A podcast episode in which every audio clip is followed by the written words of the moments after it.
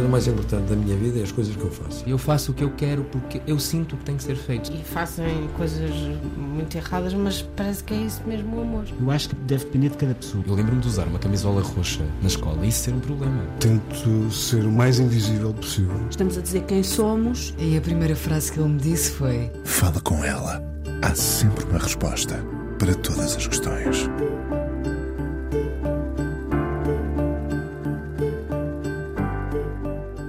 Ter havido um instante, um em particular, em que a convidada de hoje, ainda no ensino, decidiu que queria encher páginas, mas com as palavras dela. São esses instantes que definem futuros e convém estarmos atentos, presentes. E lá foi ela aventurar-se, poetisa acima de tudo, embora tenha escrito para muitos públicos, e as crónicas, e aquilo de que falaremos hoje, essencialmente, o fado. Editora de mão firme, caçadora de talentos, lentamente começou a espalhar as palavras, muitas de amor sofrido. De onde vem esse amor? Por vozes como as de Aldina, Carlos do Carmo, Camané ou António Zambujo. Este ano editou o livro de poesia O Meu Corpo Humano. O ano passado foram as crónicas reunidas em Adeus Futuro. Mas este ano ainda, antes que 2022 acabasse, 300 páginas de fados que outros tantos cantaram. Esse fado vaidoso é um livro trabalhado em cumplicidade com Aldina Duarte. Parte da história do nosso fado passa por aqui, ainda que, como confessaram as autoras, para levar à letra, há letras para outros volumes. O que dá corpo ao fado dificilmente se esgota. Sabendo ela manejar o verbo, como diz logo no início do livro, pôs em campo uma busca febril de onde viria a sair esse fado vaidoso. É esse livro que abrimos hoje aqui no Fala com Ela, abrindo também um bocadinho do livro da vida de Maria do Rosário Pedreira, discreta, tímida até, encontrou na escrita o seu mundo secreto, público e publicado depois. Maria do Rosário Pedreira hoje no Fala com ela aqui na Antena 1. Olá, Rosário. Olá. Antes de irmos ao fado e aos poemas, houve realmente esse instante decisivo em que a Rosário uh, enquanto professora, uh, decidiu que queria, uh, mais do que tudo, escrever? Eu acho que que foi antes disso, não é? Eu acho que eu acho que o ensino foi uma espécie de consequência normal do facto de eu ter tirado um curso de letras e de, naturalmente a seguir esse curso ter de ter um emprego, ter de ter uma forma de, de, de sobreviver, claro. digamos assim. Mas eu comecei a escrever muito cedo, comecei a escrever logo que aprendi a ler e escrever por várias razões. Em primeiro lugar, porque andei numa escola que tinha um patrono poeta, que era o João de Deus, e portanto uh, estávamos habituados desde muito pequeninos a, a, ouvir ler poesia, a ler textos literários nos manuais e até a declamar textos poéticos no final do ano, nas festas de final do ano. Portanto, a poesia era uma coisa que estava comigo uh, desde, os, desde os, os primeiros bancos da escola, também em casa, porque o meu pai também escrevia poesia, embora não publicasse, e também fazia fados, fazia letras para fado também. Ele era muito amigo da fadista Lucília do Carmo e até foi padrinho de casamento do Carlos do Carmo. Portanto, nós, desde muito pequeninos lá em casa, ouvíamos fado e íamos aos fados. Hoje os psicólogos matariam o meu pai e a minha mãe por nos levarem tão pequenos para as casas de fado. Mas a verdade é que íamos com naquela que altura, com 5, 6 anos, temos fotografias a jantar na casa de fados e, portanto, o fado era uma coisa que também já estava no, no meu ouvido desde pequena, mas eu acho que, sinceramente, penso sempre que não sei fazer mais nada se não ler e escrever, e, portanto, podia ter continuado no ensino, a dar aulas de português, mas tive a sorte de uh, arranjar um emprego na edição, o que também aguçou mais, obviamente, o desejo de publicar e de, e de escrever os meus próprios livros, e não só uh, editar os dos outros. Claro, embora haja sempre aquele aquele, aquele pudor, não é? Do editor se mostrar enquanto escritor também, não é? Sim, eu acho que nós temos de ser convencidos. Uh, a mim aconteceu-me, por, por ter começado tão cedo, não ter sequer o distanciamento para perceber se aquilo era ou não publicável quando comecei. Uh, e, e, foram pessoas de fora que, que, leram o que eu escrevia, que acharam. Por exemplo? Uh, o poeta António Osório, por exemplo, que era nessa altura bastonário da Ordem dos Advogados e que eu conheci porque fui com o meu pai a almoçar, e o meu pai também era advogado, conhecia-o, e disse-lhe: Ah, a minha filha gosta muito dos teus textos e tal, e ele pediu-me para eu lhe mostrar. Ainda eu tinha 20 e tal anos e, e disse-me que eu devia absolutamente pensar na aventura de um primeiro livro, ainda demorei muito tempo até, até o publicar, e também o José Afonso Furtado, que era, nessa altura, diretor do Instituto do Livro e que achou que eu tinha de publicar. Mas eu tinha algum, alguns pruridos, até porque não sabia se fosse mandar os meus poemas a um outro editor, se ele não me os publicaria por ser meu amigo ou meu colega e não pelas razões que eu, que eu queria, que eu achava que tinha de ser, que era por eles serem valerem a pena, não é? E então concorreu um prémio concorreu um prémio uh, literário, na altura era um prémio da revista Cosmopolitan e do perfume da Lancôme Poema, e ganhei esse prémio. E foi a partir daí, sobretudo de uma crítica muito elogiosa de página inteira do Eduardo Prado Coelho, no fundo, que, digamos, eu acreditei que podia ser poeta foi, e, foi e publicar. Sim, foi como se precisasse dessa validação, não é? Sim, sim. Eu acho que todos nós uh, devíamos procurar procurar eh, outra. Eu, eu, eu, eu, claro, estou a puxar a brasa à minha sardinha porque sou editora, mas eu acho que ninguém devia publicar sem mostrar, sem mostrar a uma pessoa ilustrada, a uma pessoa que leia, a uma pessoa que tenha senso comum, que também é muito importante, porque há tanta coisa publicada tão má, a formar tão mal os leitores, que eu acho que nós devíamos ter todos a humildade de deixar passar os nossos textos pelos olhos de outras pessoas. Hum. Uh, que, que primeiras coisas escreveu? De que falavam as primeiras coisas que escreveu? Eu, eu quando penso porque é que comecei a escrever, para além desta familiaridade com pessoas que já escreviam e com uma escola que eh, promovia, digamos, a, a, poesia, eu penso sempre que era porque sou filha de uma fam família um bocadinho disfuncional, em que todos falam muito alto, para, sobretudo para se ouvir, não para ouvir o outro, e eu era a mais nova, portanto eu não tinha tempo de antena. E, e, e, nunca conseguia dizer nada. E eu acho que uh, os meus primeiros textos foram um bocadinho uma tentativa de chamar a atenção dos mais velhos para uh, essa minha capacidade de querer dizer coisas. E uh, acho que fui bem sucedida, porque a minha eu, eu fazia quadras, eram, eram quadrazinhas ou conjuntos de quadras a rimar e, e geralmente serviam-me de presente de anos, ou para as avós, ou para a mãe, etc. E os adultos achavam muita gracinha, porque eu tinha 6, 7 anos, não é? E tudo a rimar coração com limão, aquelas coisas que se escrevem em, em criança. E a partir daí, talvez uh, continuei sempre a escrever e talvez na adolescência a tónica tenha ido mais para o lamber feridas, para as, para as paixonetas uh, uh, e os desgostos de amor. e depois, naturalmente, já na universidade, tudo isso foi um bocadinho invadido por tudo o que eu lia, pela poesia de, de, de, inglesa, por tudo isso, e portanto passou a ser uma coisa mais séria. Mas até lá, no fundo, eram, eram desabafos, primeiro de criança e depois de adolescente. Sabe que a eh, Rosário dá-nos a impressão de viver uh, num diário, uh, um diário onde, onde todas as palavras se escondem, mesmo que depois sejam uh, publicadas e mostradas. Portanto, recolhe-se para escrever. Se isso vem de criança, consigo imaginá-la ainda adulta nesse recolhimento, Sim, digamos. E, e é um recolhimento que tem muito que ver até com o meu espaço, ou seja, eu se sair de férias raramente escrevo uma linha, porque. Mas fartou-se uh, trabalhar nestas férias. mas, sou, mas posso trabalhar muito nas férias, sim. Mas preciso do, do, do, meu escritório, da minha mesa, dos meus dicionários, do meu computador. Preciso de um espaço que é uma espécie de refúgio, se quiser.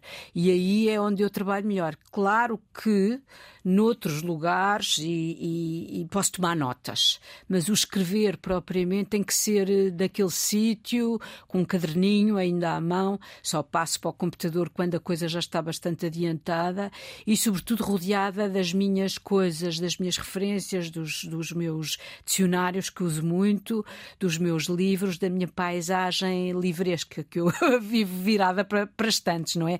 Porque também casada com um editor, imagino como é a, nossa casa. Mas isso dá-me, de facto, o, o ambiente ideal para, para escrever. A disciplina é fundamental? Eu sou muito preguiçosa, portanto, eu não diria que sou uma escritora disciplinada. Acho que até sou bastante indisciplinada, porque muitas vezes o poema vem ter comigo e eu não o escrevo, porque ou estou ali sentada com pessoas de quem gosta de conversar, ou, ou estou preguiçosa e não me apetece ir lá para dentro, e portanto perco às vezes muitos poemas, porque já não tenho a memória que tinha, e perco esses versos, às vezes, que são os que vêm ter connosco, que nós não sabemos bem de onde vêm e que são quase sempre aquilo que que serve de mola para a escrita do poema, embora muitas vezes possa, possam não estar no princípio do poema quando o poema fica pronto e às vezes até podem já lá nem estar, mas foram eles que nos uh, disseram para escrever o poema.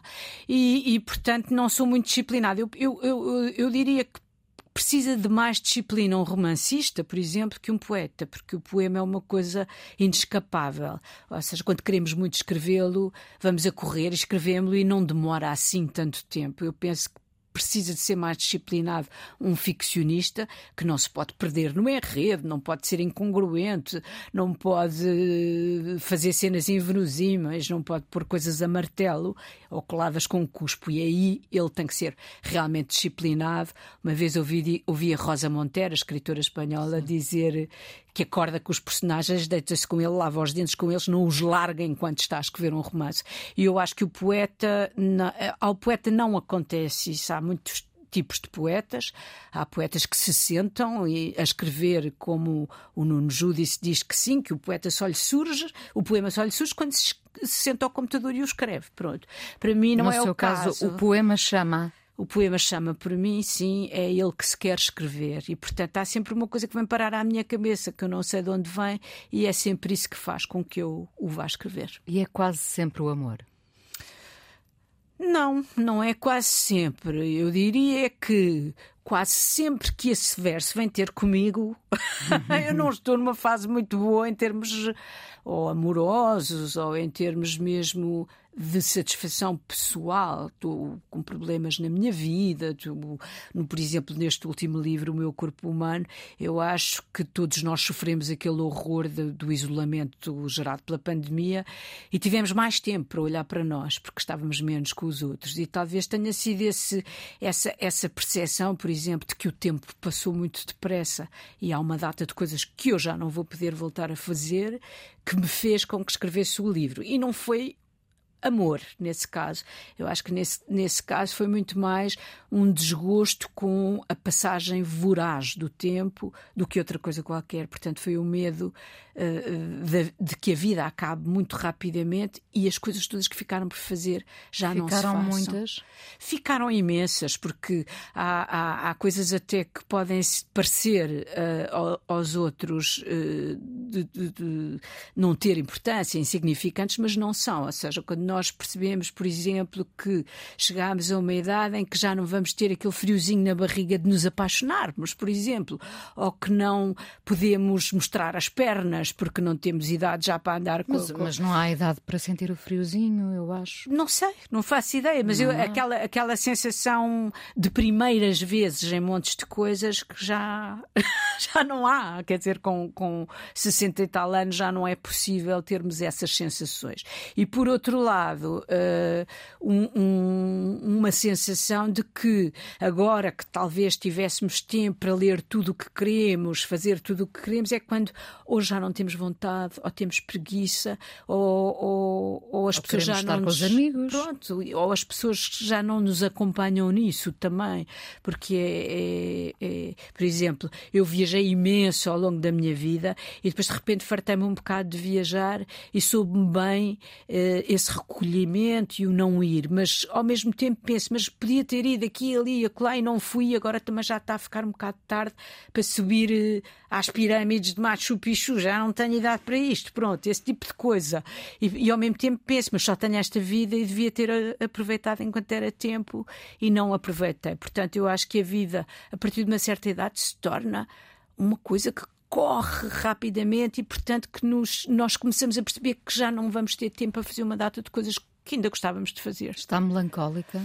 Eu acho que sou uma pessoa, hum, não, vou- não sei se é sempre melancólica, mas sou uma pessoa triste. Ou seja, eh, tenho dois irmãos que são alegres e um irmão que é triste. Eu acho que nós saímos mais tristes e os outros saíram mais alegres. Acho que isso faz parte da nossa personalidade.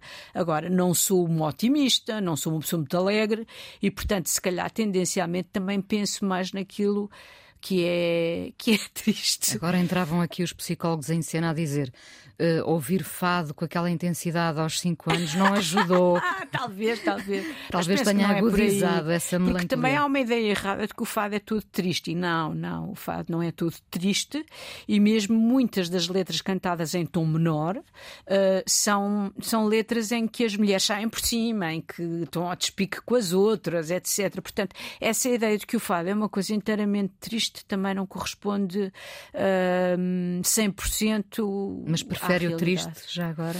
Eu gosto mais das melodias do fado menor, sim. Prefiro as melodias do fado menor, mas, mas ouvi desde pequena fado ah, muito alegre. E, aliás, nesse tempo, eu até penso que havia uma tendência para misturar ah, o folclore com o fado, e a Amália fazia isso, por exemplo, justamente para não fazer um repertório inteiro num concerto ou, num, ou numa noite de casa de fados, todo para baixo, não é? E, portanto, penso que desde pequena que também ouvi o fado para cima. Eu acho que é mesmo uma coisa genética. Como eu dizia no outro dia em conversa com a Aldina, um fado mais rapioqueiro. Eu, em criança, ouvia esse fado Sim, rapioqueiro sim. também. vamos precisamente, já vamos falar desse fado vaidoso ah, do livro dos fados, da, da sua parceria com a Aldina, precisamente. Mas agora vamos ouvir um primeiro fado, não é? Vamos, vamos ouvir um fado que eu fiz justamente para a Aldina, que se chama A Maçã de Adão. Vamos a isso. A poetisa, editora, romancista Maria do Rosário Pedreira hoje no Fala Com Ela saiu há poucos dias o livro Esse Fado Vaidoso, em parceria com a Aldina Duarte, documento importante para descobrirmos quem escreveu o que ouvimos cantado, tantos nomes, Camilo Peçanha, Guerra Junqueiro, Cesário Verde, Mário de Sá Carneiro, Jacinto Lucas Pires, Agostina Bessa Luís, Inês Pedrosa, Nuno Júdice, Lídia Jorge, enfim, só há alguns dos nomes que fazem parte desse fado vaidoso. Ah, qual foi a maior complicação de todas? Ah, ir pedir autorizações? Eu acho que a maior complicação foi escolher. Porque quando eu aceitei este desafio que me foi lançado pelo Museu do Fado ah, via Rui Vieira Neri, eu fiquei muito hesitante, fiquei a pensar que se calhar não, não sabia o suficiente para poder antologiar o fado dito erudito, digamos assim, vindo dos poetas publicados e não dos poetas populares.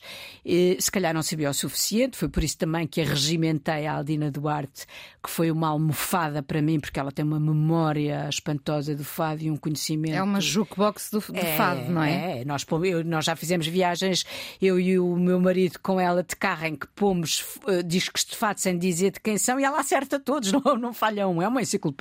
E portanto. Ela disse-me, então, eh, como tu eh, estás com medo de- deste projeto, vais começar sozinha. E eu comecei a fazer uma investigação, de facto, não só na discoteca que tenho em casa de fado, mas na internet, no YouTube, nas, nas eh, FNACs, em todo lado.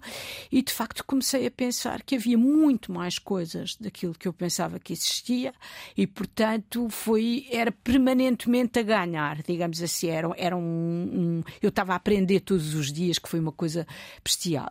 Agora, eh, nós tínhamos mais ou menos um limite de páginas para fazer este livro, até porque ele devia ser não uma coisa exaustiva, mas uma amostra eh, do que era o fado erudi- o- o- a poesia erudita no fado, e portanto também não podíamos exorbitar, não é? E o problema foi que já tínhamos tipo 600 letras reunidas, porque decidimos a certa altura que também fazia sentido juntar aos poetas eruditos os romancistas, mencionou a Lídia Jorge e a Agostina, e de facto não são suficientes para uma antologia independente, mas fazia todo o sentido que entrassem, porque senão não estariam em lugar nenhum.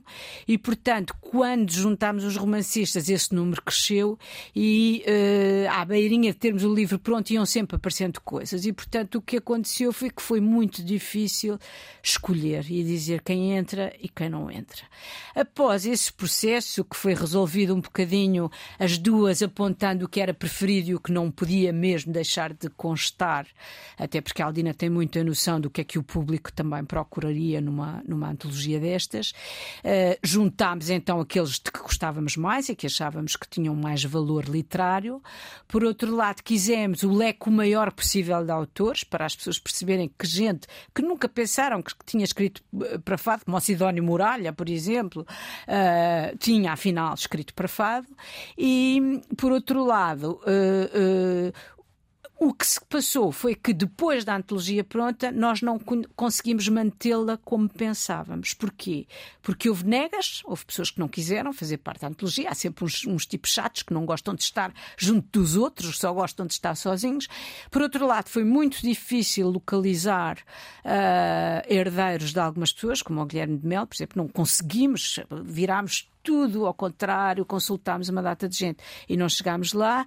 E houve também pessoas que exigiram o pagamento excessivo por uma a inserção de um único poema, quer dizer, não fazia nenhum sentido que pedissem mais do que o dobro de todos os poemas juntos, não é? Porque, enfim, achavam que o poeta era aquele poeta e não mereciam uh, receber menos do que X. Portanto, houve ali, também tivemos problemas com o Brasil, uh, que as pessoas confundiram o que era publicar um poema numa antologia de fados com então está bem, mas só se fizerem um livro só com os meus poemas todos. Portanto, houve, houve vários equívocos, digamos assim, mas eu penso que nas fases todas, todas, a mais difícil foi a escolha, porque de facto deitar fora ou, metade do trabalho feito foi, foi de facto muito Não é deitar fora porque sim. pode ser para o tal segundo volume. Sim, pode uh, ser que sim. E o maior espanto, Rosário? Maior espanto no meio de, desta quantidade? Ai, houve muitos espantos. Houve, houve muitos espantos, como por exemplo, fatos que são lindos de ouvir, lidos não têm graça. Isto aconteceu algumas vezes, que é, uh, é, é assim das canções que mais gostamos e depois vamos, vamos ler a, a letra em si e afinal não tem a mesma graça, digamos Porque assim. Foi a voz que lhe deu vida. Sim, foi o intérprete nitidamente que a, que a construiu. Penso é? que o contrário também acontece, não é? Também acontece. E outras coisas também que descobrimos foi até que ponto é que os fadistas, com muito espanto, até que ponto é que os fadistas também são coautores muitas vezes destes poemas que cantam. Porquê? Porque sentem que alguns termos ou alguns versos não são uh, cantáveis, não soam bem e mudam-lhes coisas, portanto, até ao Camões mudam coisas. Isso também foi um grande espanto. E por outro lado, descobrir que alguns fados que eu pensava, por exemplo, que eram baseados num poema inteiro de um autor, como umas quadras, por exemplo, do Pessoa que canta o, o Camané, afinal era uma montagem muito bem feita de quadras soltas que depois constroem uma história. E, portanto, aqui os, os, os intérpretes são, de facto, de uma importância extraordinária na, na, nesta antologia, porque a verdade é que. Hum, cantam coisas que não encontramos em lado nenhum, não é? Porque são montagens ou são, por exemplo, sonetos uh, uh, que são transformados em quadras dos tercetos, coisas deste tipo, em que mostram a sua inteligência artística. Vê-se lindamente que são pessoas que pensam muito bem sobre as coisas, porque o Camané faz esse tipo de exercício, mas vê-se perfeitamente que há ali uma inteligência por detrás daquela escolha, não é? E por outro lado, dificultaram muito a vida, porque muitas vezes trocaram títulos, eh, fizeram fados que eram bocados de poemas. Uma das coisas que eu descobri muito engraçada foi, por exemplo, um poema longo do Teixeira de Pascoais, que é cantado por duas pessoas são dois fados diferentes, porque foram uma foi buscar um bocado do poema, outra foi buscar outro, e portanto, quando, quando se anda à procura do poema para se reproduzir, o que acontece é que é um poema com outro título, começa de outra maneira, que aquele texto do fado está a meio do poema, e portanto, isto foi de facto uh, nesse, uma, nesse... Uma, uma, descoberta que fiz com espanto, porque não, não ia à espera disso. Agora, que, que mostrou também o sentido artístico destas pessoas que cantam o fado. Nesse, nesses casos em que os títulos, por exemplo, eram diferentes, foram pelo mais antigo, não é? Como conta? Sim, sim, fomos Sempre pelo mais, mais antigo. antigo. E geralmente tentámos respeitar o que era o fado e não muitas vezes o poema, porque, por exemplo, um fado com tercetos nunca seria cantável, não é? Seria cantável com uma melodia não do fado tradicional. Portanto, como geralmente esse verso que acrescentam é cozinhado dos versos anteriores, não, não deixaria de ser da autoria daquele poeta ou daquele romancista e, portanto, não teria importância acrescentar esse verso. A Amália foi mestre em, em retocar uh, o, o, o, poema, moldá-lo. Retocar e cortar. E cortar, e cortar tirou algumas estrofes, etc. Mas eu acho que ela. Uh, era muito inteligente, era, era uma mulher muito inteligente, porque não tendo quase instrução, se pensarmos, ela foi para a escola só para aí com 8 anos e saiu com 12, portanto ela quase não estudou. Era uma mulher que uh, uh, tinha um sentido artístico enorme, era muito perseverante. Ela, ela, quando estava convencida de uma coisa, mesmo que tivesse toda a gente à volta a dizer para ela não cantar aquilo, ela cantava e depois era um sucesso.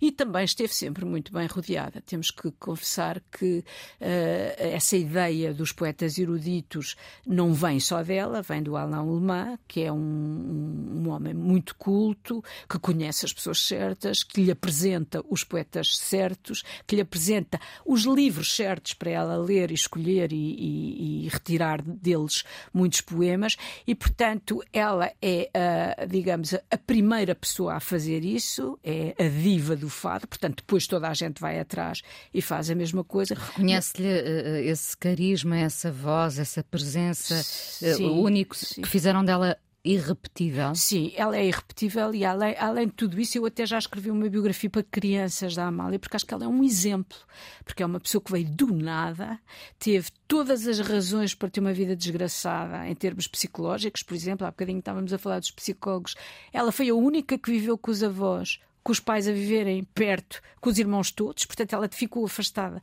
do pai e da mãe, ela não estudou, vive... a avó não era uma pessoa fácil, ainda por cima, e chegou onde chegou. Portanto, não é só o talento, é como é que uma pessoa consegue utilizar esse talento, de facto, para se ingrar e para ser feliz com aquele talento. E eu acho que ela foi muito longe e é um exemplo de perseverança, de teimosia, de, de, de investimento em si mesmo, que eu acho com que os miúdos podem aprender muito. Uh, os fadistas das novas gerações quiseram muito uh, cantar o que a Amália cantou, muitas vezes até cantar como a Amália cantava, não é? é sim, sim, sim. Ainda acontece. Ainda, e eu acho que muitos deles que, quando cantam fados da Amália que se baseiam nestes poemas, cantam também como a Amália cantava, ou seja, não foi a preocupação de cantar aquele poeta, porque aí podiam ir cantar o poema como estava no livro. Não. Eles cantam-no como a Amália o cantou, ou seja, não estão a cantar o poema do daquele poeta, estou a cantar o fado da Amália. Uh, e outra coisa que sinto também é que, a par de uh, respeitarem muito o, o, o, repertório da Amália e o que ela fez para transformar o fado noutra coisa, não é? Porque nós, se pensarmos bem, o fado no início é uma canção da rua, é uma canção canalha. Eu ia falar justamente disso. Do o Rui, não é? O Rui Vieira Neri uh, explicava precisamente que o fado começou por ser quase um desabafo do povo, não é? Exato. Era, era, era uma espécie de post, Sim. não era um post do Facebook, era, é uma reivindicação, é, muitas exatamente, vezes. Exatamente. E, depois, e depois muito canalha, e depois muito desgraçadinha também, e depois muito político, na altura da República, portanto passou por diversas fases. Era e... uma canção de intervenção sem, sem ser. Sem ser. Sem não, ser. Era uma canção, de facto, de, dos mais pobres, dos mais desfavorecidos, não é? E é a Amália, justamente, que consegue transformar uma coisa que tinha todas as condições de se tornar uh, uma canção de gueto e pouco, um pouco interessante para, para, ao, ao, longo do tempo, não é? Se tivesse mantido como era, e que a transforma numa coisa que eu diria que é uma espécie de literatura para todos. Que é, chega àquela canção super bem trabalhada, com uma melodia maravilhosa, com um, umas letras sublimes, porque os poetas populares que vêm antes dos eruditos têm letras que são o Não Venhas Tarde, é uma grande letra, e não, não estudavam, muitos deles não tinham grandes conhecimentos, não é? Mas eram tinham muito felizes, muito felizes nessa, nessa construção, e portanto foi ela, no fundo, eh, que ia cantar à revista, que ia cantar às casas de fados, que começou a viajar e a cantar fora, ou no Brasil, etc., que no fundo transformou o fado numa outra coisa que hoje pertence ao património material da humanidade, não é? Portanto, transformou numa coisa mais sofisticada, por um lado, mas sempre a respeitar essa sua origem. Não se, não se consegue explicar essa força, não é? Não se, claro que a Rosário já disse, obviamente, ela esteve sempre também bem rodeada, não é? Sim. A parceria com o Alain Alemã foi fundamental na vida dela. Há uma Sim. Amália antes, antes e depois. depois mas essa força, essa toda essa é um carisma, estranha de forma de vida Sim. não se explica. Não, eu acho que é um carisma, é uma coisa que é dela e que há pessoas que têm e outras que não têm, não é? Nós, nós vemos hoje o número excessivo, se calhar, de, de gente muito nova que quer cantar o fado, mas que não sabe. E depois há uns que se ingram, outros que ficam lá atrás, que nunca, nunca passam aquela barreira. Eu lembro-me de uma vez um senhor do, de uma associação de fado do Algarve mandar uns, uns, discos com uma menina que ele dizia que tinha uma voz linda e eu tive que lhe dizer: Olha, eu não vou escrever para esta menina porque ela pode ter a voz linda, mas canta tão mal, tão mal, tão mal as palavras que eu não posso, quer dizer, ela tem que aprender, tem que ouvir muito a Amália e muitos outros para poder gravar um disco, porque isto não é só uh, ter o poema e ter a música, é ter a alma, e de facto a alma é uma coisa que a Amália tinha, tinha muita alma de fadista. Tem que gostar da voz para escrever um fado, a Rosário?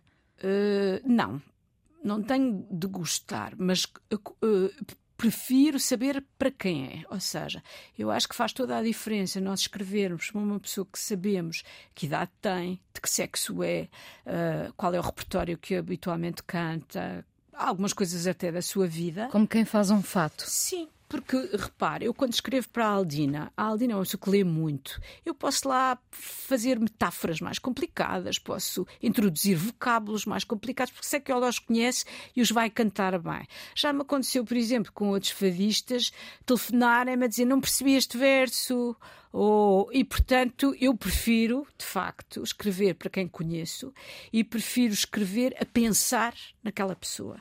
Eu, quando escrevo para o Cais do Carmo, quando escrevia para o Cais do Carmo, a primeira vez que escrevi foi para ele e escrevi um, um, um poema só a rimar, achei que estava bem. E Portanto, ele disse, passou da miúda que o via com 5 anos para, uh, para escrever. Sim, e ele disse-me: Eu não posso cantar isto porque isto percebe-se que é de uma mulher. E eu percebi que de facto nós nos termos de pôr na, na, na pele de quem vai cantar e, portanto, a mim faz muita falta saber para quem é. Embora que... o Chico Buarque faça isso de uma forma genial, não é? Sim, mas. Eh, mas o Chico Buarque é o Chico Buarque. Sim, no é? sentido Pronto. em que muitas vezes não percebemos de facto.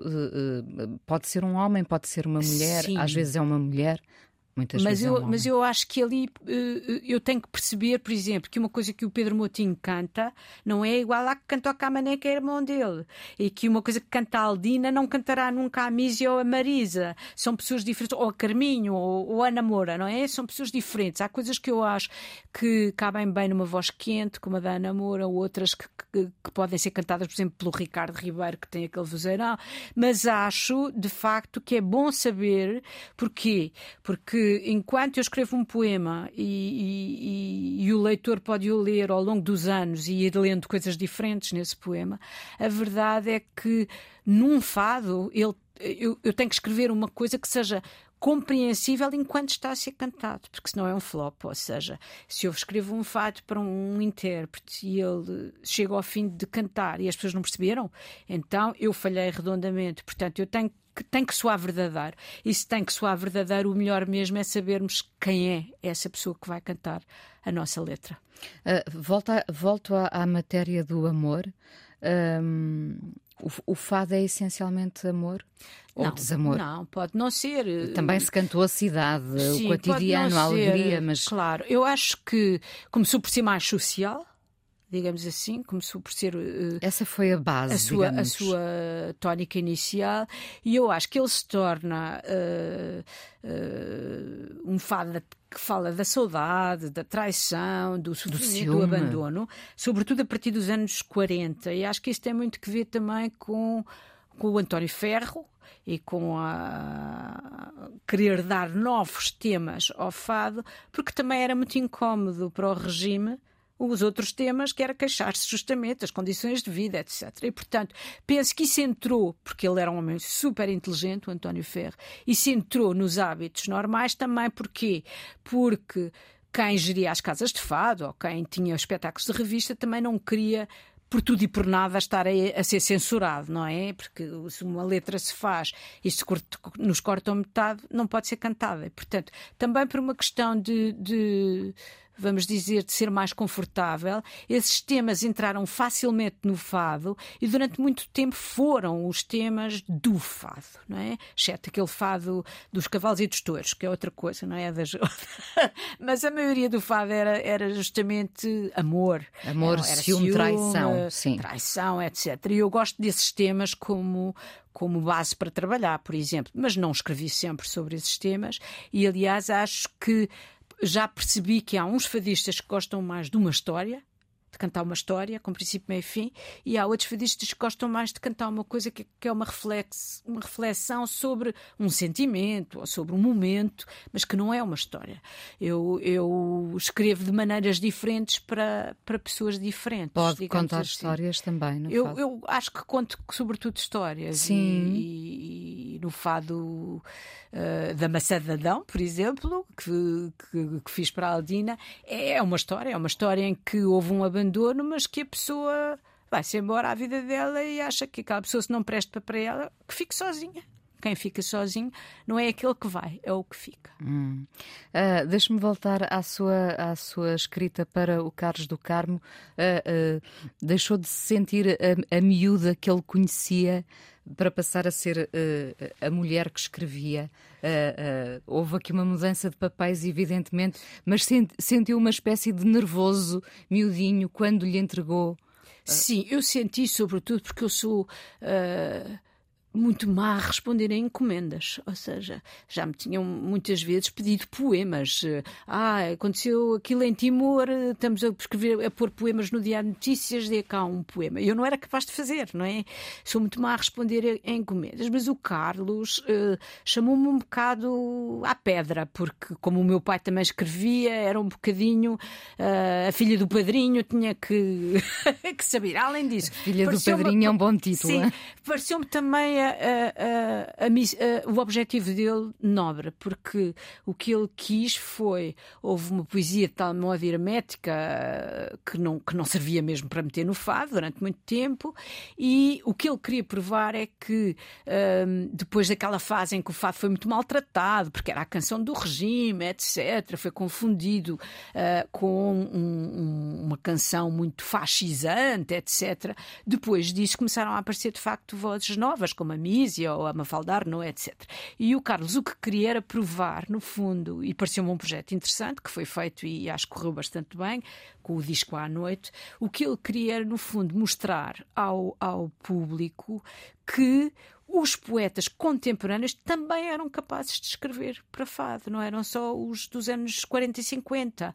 Mesmo que escrevessem livros de poemas eh, que não rimavam, que não eram uh, estróficos, etc., podiam perfeitamente, uh, com a musicalidade que conheciam, uh, com a cadência que conheciam de fazer versos, fazer letras para fado. E provou-se que sim, digamos assim. Até o Nuno Júdice escreveu, o Fernando Pinto Amaral, uh, estão, eu escrevi. Estão todos, estão todos aqui. Sim, e, e, e de facto uh, eu acho que nisso ele foi um pioneiro e a partir daí houve muitíssimos fadistas mais novos que vieram pedir aos, a esses poetas que lhes escrevessem letras. O, o Nuno Júdice, o Fernando Pinto Amaral têm muitas letras escritas para outras pessoas depois dessa experiência com o Carlos. Portanto, nesse aspecto, eu acho que ele repôs no fado uma linguagem mais cuidada, mais sofisticada e, portanto, que me pareceu uh, ele e a Mísia, não posso esquecer também aqui a Mísia,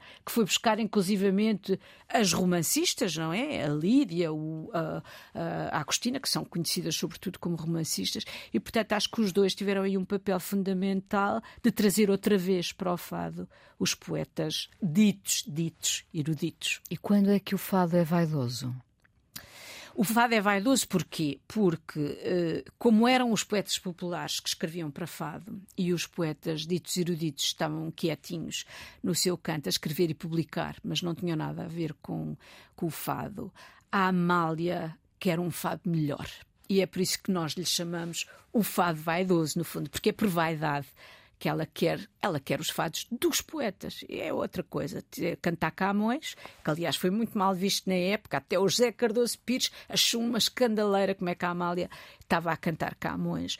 Mas uh, ela quis cantar um, um, um, textos mais sofisticados. E foi ela aí... quis evoluir, podemos ah, dizer. Sim, sim. Ela, ela, ela foi a principal responsável pelas, pelas grandes mudanças uh, nas letras de fado e, e na, na participação dos poetas no fado. Ela cantou o Régio, ela cantou cantou prática. O, o Pedro Almeida de Melo, a história até é muito bonita, porque ela nem lhe pediu autorização, começou a cantar uma parte do, do, de um poema e ele soube e agradeceu, porque, porque disse-lhe: a senhora está a fazer qualquer coisa como isto, a senhora fez com que a minha poesia chegasse ao povo. Exato. E, portanto, nesse aspecto, eu, eu, eu acho interessante que poetas muito jovens, como o José Luís Peixoto, ou o Pedro Sinalino, ou o Jacinto Lucas Pires, que citou na, na apresentação, escrevam também para fado, porque o que importa é que o fado não morra, não é?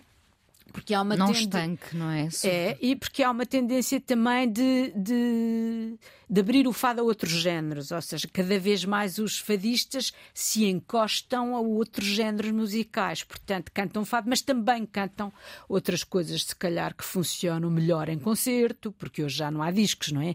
E já não há quase casas de fado, portanto, há, há, os concertos exigem uh, uma maquinaria diferente, a bateria, muitas vezes, mais pessoas em, em palco, Verdade. porque senão é uma coisa monótona, não é? Uh, embora eu tivesse um amigo argentino, escritor, que infelizmente já morreu, e que dizia que o fascínio dele pelo fado tinha tido que ver como é que uma mulher como a Amália, e do, toda vestida de preto, um guitarrista e um tipo de viola, tinham conseguido agarrar um público numerosíssimo num, mundo, num teatro, num teatro em Buenos Aires. Portanto, uh, por um lado isso, mas por outro isso pode ser cansativo, não é? Pode ser monótono. E então há, há essa, essa tendência hoje de as pessoas se encostarem a outros géneros, mas enquanto os autores que forem alimentando o fado propriamente dito, eu acho que o fado vai continuar sempre com essa base tradicional que é muito bonita e que é a nossa canção. Rosário, o que é um dia bom para si? Um dia bom para mim é um dia em que posso deitar a cabeça na almofada e dormir. Uh, é muito raro, porque levo sempre os problemas na cabeça para a cama, mas uh, e às vezes custa-me mesmo adormecer quando ainda não encontrei a solução. Uh, é cada vez mais difícil encontrá-los, porque também na minha profissão está a ser cada vez mais difícil encontrar autores, autores bons. Acho que a, a geração mais nova tem, obviamente, exceções, mas foi muito criada pela televisão, e isso nota-se no que escrevem, tudo no presente indicativo, uh, diálogos, diálogos, diálogos, mas muito pouco sumo, digamos assim, e isso preocupa-me enquanto profissional do livro, não é? E portanto, um dia bom será um dia em que eu encontro um jovem autor de qualidade e que a minha vida pessoal esteja a correr bem. Vamos eh, terminar com, neste, neste programa, que é o programa de, de fim de ano também. O que é que vamos ouvir, Rosário? Vamos ouvir. Há bocadinho falou do Chico e eu ia-lhe quase dizer naquela altura, mas achei mais graça eh, eh, guardar a surpresa para o fim. Eu queria. Uh, escolhi aqui o, Os Olhos nos Olhos, que é uma, uma letra que eu adoro, adoro do Chico. Justamente é uma mulher a falar e é, é ele que a, que a escreve e canta. E, sobretudo, porque o Chico, sendo uma pessoa que associamos uh, imediatamente à música, é um prémio Camões. É um homem que escreve maravilhosamente as suas letras, a ponto de poder ser um dos grandes homens da literatura em língua portuguesa. Vamos ouvir então Olhos nos Olhos. Chico Buarque, muito obrigada por ter vindo ao Fala com ela aqui na Antena 1, porque ainda vamos falar mais um bocadinho no podcast. Tá obrigada.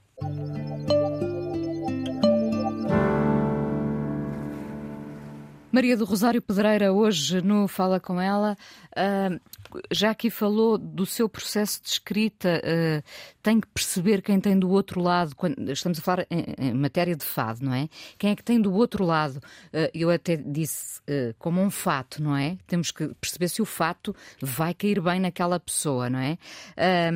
portanto, quando escreve um, um, um, um, poema, um fado, põe-se na pele daquela pessoa ou faz algo que simplesmente lhe caia bem? Eu acho que uh, me ponho na pele, porque geralmente os fados que eu escrevo são na primeira pessoa.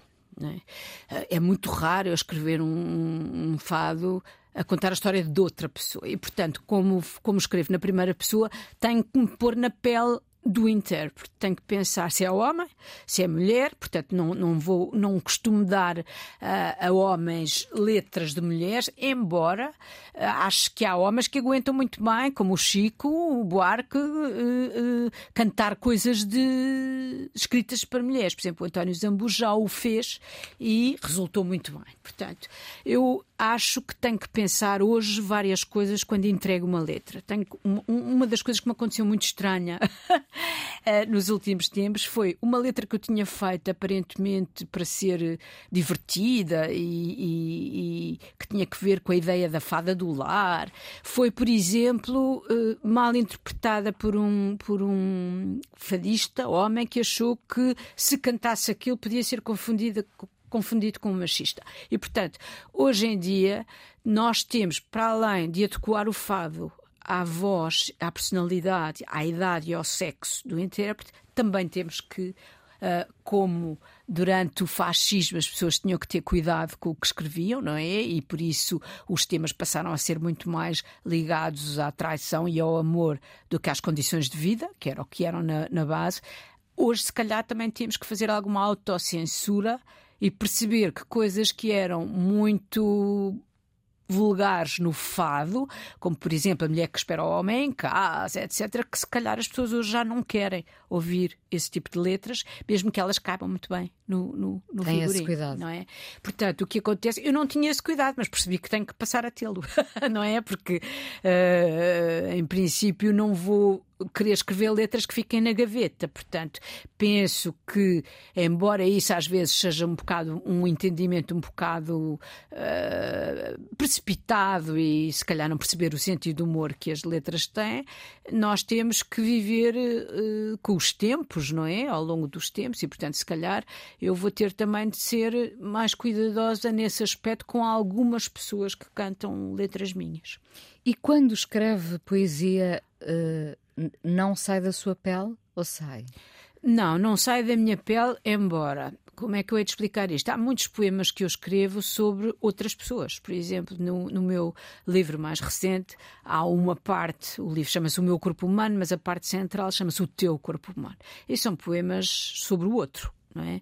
Mas são sobre o outro porque são um outro que me fez sofrer muito. Ou seja, uh, o grosso desses poemas, por exemplo, foram publicados, foram, foram baseados em uh, manchetes de jornais uh, que me magoaram, por exemplo, durante a crise financeira em 2009, 2010, começaram a aparecer títulos de notícias de jornais que, que a mim me faziam mal, E um deles eu lembro-me até hoje que era uh, começaram a aparecer grávidas com fome nos, nas consultas dos hospitais. Se nós pensarmos o horror que é já ter fome já é a coisa pior que há, mas ter fome com um bebê na barriga é uma coisa tenebrosa. Portanto, esse tipo de coisa, ou uma prostituta, por exemplo, que já tinha saído da prostituição, tinha se casado, tinha tido um filho, tinha um emprego, estava numa loja e que apareceu nas notícias que as prostitutas as lojas tiveram que fechar, as rendas estavam muito altas naquela altura. E, as, e, elas tiveram que voltar à, à, prostituição já com família constituída. Portanto, eram, eram notícias que, de facto, eu conseguia me pôr na pele dessas pessoas uh, e ver o sofrimento horrível que elas estariam a passar. E, portanto, digamos que uh, não é sempre eu não saio da minha pele, mas saio, porque o, o, sofrimento que eu tenho ao ler aquilo, de certeza que não é o mesmo que essas pessoas tiveram ao sofrer aquilo.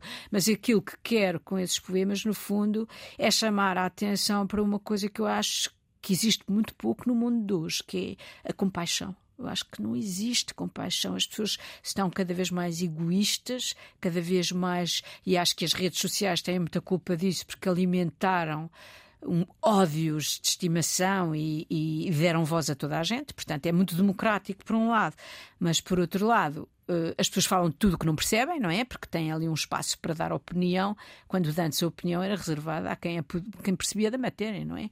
E, portanto, a partir daí toda a gente sabe tudo, toda a gente pode opinar, toda a gente pode destratar o outro e isso contribuiu muito para que houvesse muito menos empatia e muito menos compaixão. E, portanto, também o que esses, o que esses poemas, uh, se calhar, são. Uh, são a minha forma de pedir aos outros que sejam compassivos.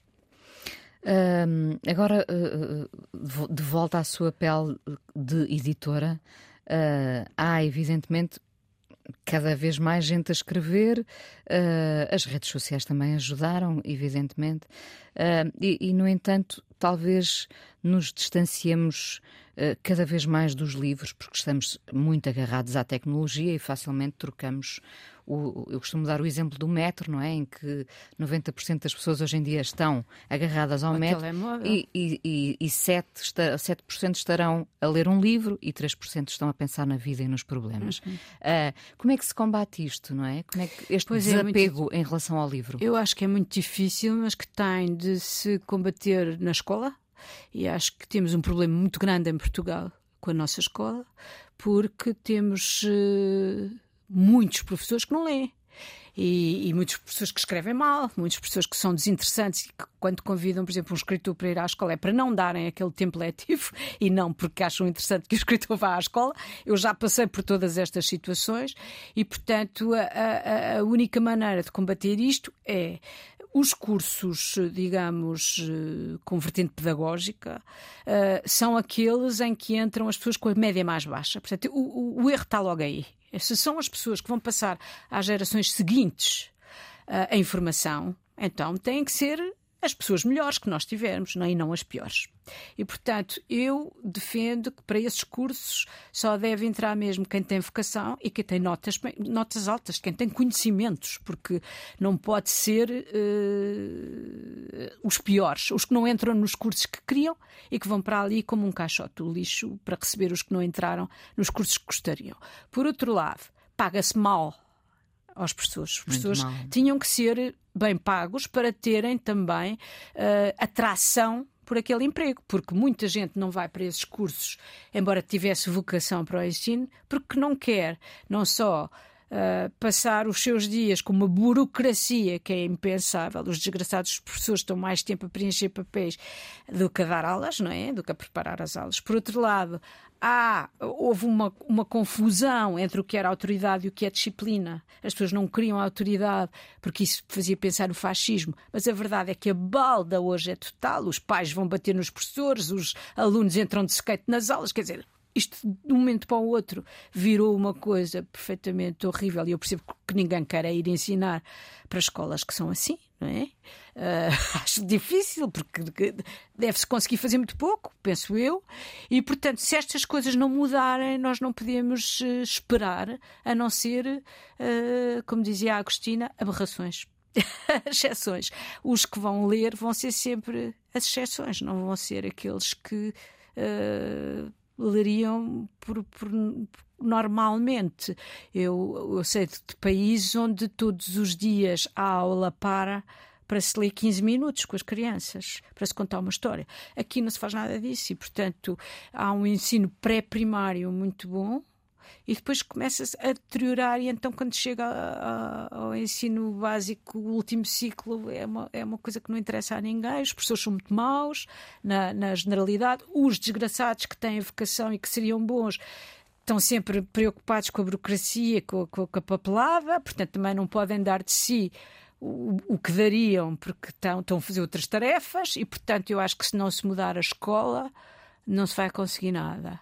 E, e, e, acho que, claro, que tudo começa em casa, não, a escola não deve educar, quem deve educar são os pais, mas temos que perceber que muitos destes pais já foram criados nesta geração anterior a quem não ensinaram nada, na verdade, com professores muito maus, com professores que faltavam, com, com às vezes com disciplinas que só tiveram dois períodos porque não se arranjou professor substituto ou porque tiveram tantos furos e tantos que não tiveram aquelas aulas. Eu lembro-me quando dei aulas, aconteceu num ano um, um, um, telhado ficar inundado e não se poder aulas, dar aulas no segundo piso, no último tempo, porque estava escuro, não se podia acender as luzes.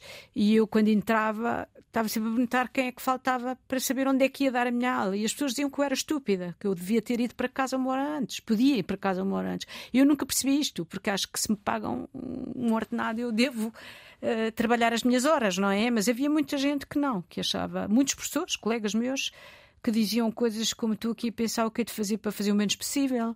E, portanto, com, com gerações já formadas por este tipo de pessoas, ou têm umas famílias que conseguem recuperar isto, ou, ou, são mesmo miúdos com personalidades especiais, que há sempre e vai haver sempre. Rosário, muito obrigada por ter vindo ao Fala com ela. Eu é que agradeço. E já agora um bom ano 2023 um bom ano também para si. com muitas histórias contadas. E com fado. E com fado. Obrigada coisa mais importante da minha vida é as coisas que eu faço. Eu faço o que eu quero porque eu sinto que tem que ser feito. E fazem coisas muito erradas, mas parece que é isso mesmo o amor. Eu acho que deve depender de cada pessoa. Eu lembro-me de usar uma camisola roxa na escola e isso ser um problema. Tento ser o mais invisível possível. Estamos a dizer quem somos. E a primeira frase que ele me disse foi: Fala com ela. Há sempre uma resposta para todas as questões.